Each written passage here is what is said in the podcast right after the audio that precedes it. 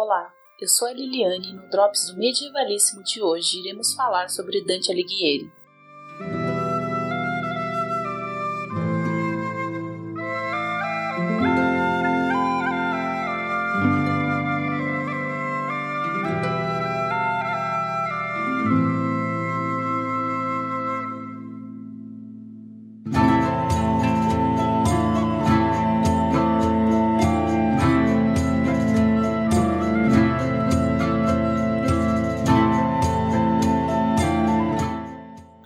Conhecido como Il Sommo Poeta, Dante Alighieri nasceu em Florença, Itália, em 1265, onde viveu boa parte de sua vida. Além de poeta, foi escritor e político.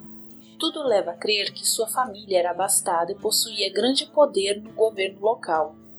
Apresentou muito interesse por teologia e literatura clássica, sendo considerado o primeiro grande poeta italiano.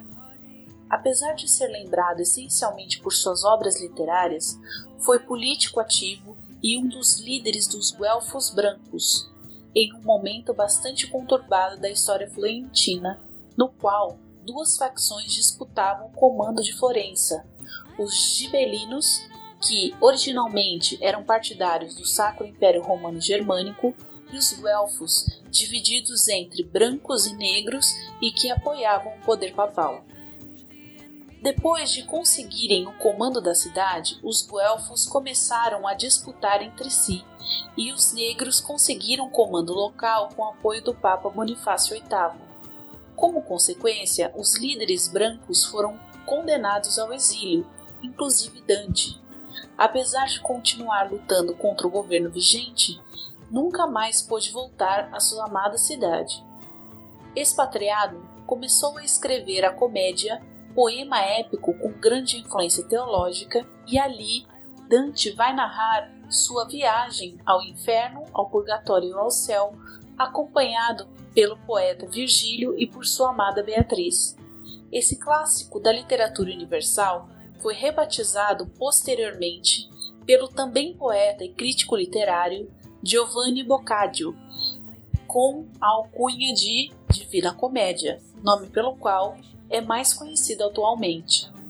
Seu amor por Beatriz também foi contado em Vida Nova, obra em que Dante entremeia seu poema com comentários em forma de prosa, utilizando-a como fio condutor de toda a narração. Nela, ele vai relatar seu amor platônico, louvando e adorando a inacessível donzela.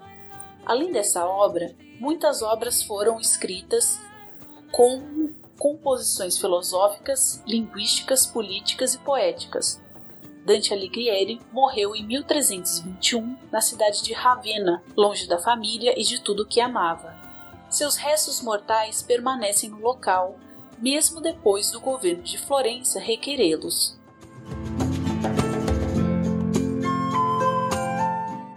Gostou? Então compartilhem e divulguem esse post e, se possível, nos apoiem no www.catarse.me Clio e no PicPay. O resto é vida que segue.